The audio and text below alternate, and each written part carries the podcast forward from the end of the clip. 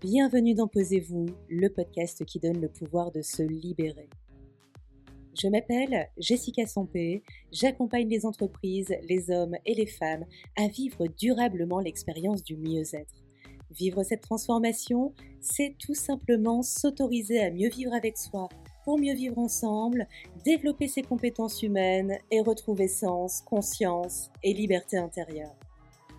Je suis ravie de vous retrouver pour ce nouvel épisode et pour vous remercier de votre fidélité, je vous offre Posez-vous, la revue qui donne le pouvoir de se libérer. En vous abonnant au podcast dans le lien en bio, vous recevrez non seulement le podcast tous les lundis dans votre boîte mail, mais aussi la revue. Sans plus attendre, je vous laisse avec votre courte pause auditive.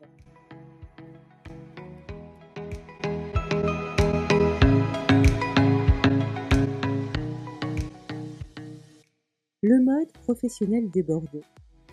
Il est celui sur lequel on appuie sans forcément vouloir l'activer et qui nous empêche de nous libérer de nos contraintes professionnelles.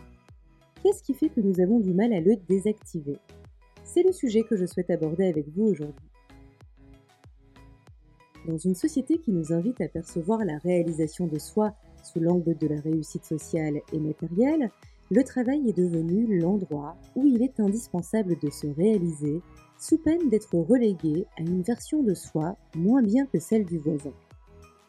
Du coup, le syndrome de la performance s'installe naturellement dans notre quotidien et nous fait avancer tel un forcené en quête d'une satisfaction que l'on atteint presque jamais. La génération bon point que nous sommes a tendance à en faire plus qu'il ne faut. Et oui, souvenez-vous, dans notre enfance, une image pointait le bout de son nez dès qu'on obtenait 10 bons points pour soit s'être bien comporté, soit pour avoir bien fait ses devoirs. Cet ancrage méritocratique puissant nous a habitués à faire plus pour avoir plus, dans le seul et unique but d'être reconnus.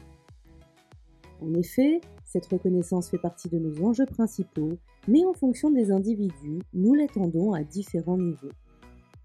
Certains auront besoin d'être reconnus pour qui ils sont, d'autres pour le merveilleux travail qu'ils réalisent, d'autres encore pour le niveau d'engagement et de motivation, et pour finir, ceux qui le seront pour l'atteinte de leur objectif. Ces quatre formes de reconnaissance nous poussent à aller parfois au-delà de nos limites, au point de ne pas prendre en considération nos autres besoins, ne serait-ce que celui de prendre soin de soi. Car lorsqu'on n'est pas reconnu à sa juste valeur, le discours intérieur nous amène à des pourquoi auxquels le manque de réponse déséquilibre notre intériorité à coups de petites voix discriminantes. Lorsque j'exerçais dans cette belle entreprise qui le vaut bien, ma seule quête était de gravir les échelons et d'être reconnue pour mon engagement sans faille. Chaque année, je m'évertuais à être dans le top 5 pour démontrer mes capacités en attendant d'obtenir satisfaction. Un saint Graal qui n'est jamais arrivé et qui a laissé les traces d'un surinvestissement tant sur le plan physique, psychique, mais aussi émotionnel. Ma responsabilité aurait été de me reconnaître moi-même et de m'autoriser à arrêter de courir après une illusion perdue.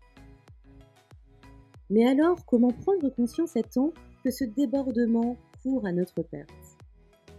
Selon moi, il est nécessaire de comprendre le type de reconnaissance dont nous avons besoin afin de pouvoir s'ajuster dans notre travail nos relations professionnelles, mais aussi les décisions que nous prenons pour nous au quotidien. Il est nécessaire de revenir à ce qui nous fait plaisir, car à trop avoir en ligne de mire le haut de la montagne, on en oublie de profiter du paysage en restant prisonnier de la performance et de l'objectif à atteindre. Puis, il est nécessaire de prendre la responsabilité, si on ne trouve pas satisfaction dans le job que nous exerçons, de s'autoriser à s'accomplir et à voguer vers d'autres cieux. Sortir du mode professionnel débordé, c'est s'arrêter pour prendre conscience que nous sommes notre propre ennemi. Vivre l'expérience du mieux-être, c'est s'autoriser à aller à la rencontre de ces schémas et autres ancrages limitants pour prendre de la hauteur et s'orienter avec sagesse vers la destination que nous souhaitons atteindre. Nous sommes nombreux à vouloir changer pour quelque chose de mieux, mais changer pour quelque chose de mieux, c'est avant tout se changer soi. J'espère que ce podcast vous permettra enfin d'entrer dans le mode professionnel à ajuster. En attendant de vous retrouver, je vous souhaite une excellente journée. Si vous voulez rester connecté à Posez-vous, n'hésitez pas à vous abonner et à le partager, à me laisser un petit commentaire, ça me fera très plaisir, et à venir me rejoindre sur mes autres plateformes, LinkedIn, Instagram et Facebook. Jessica HY.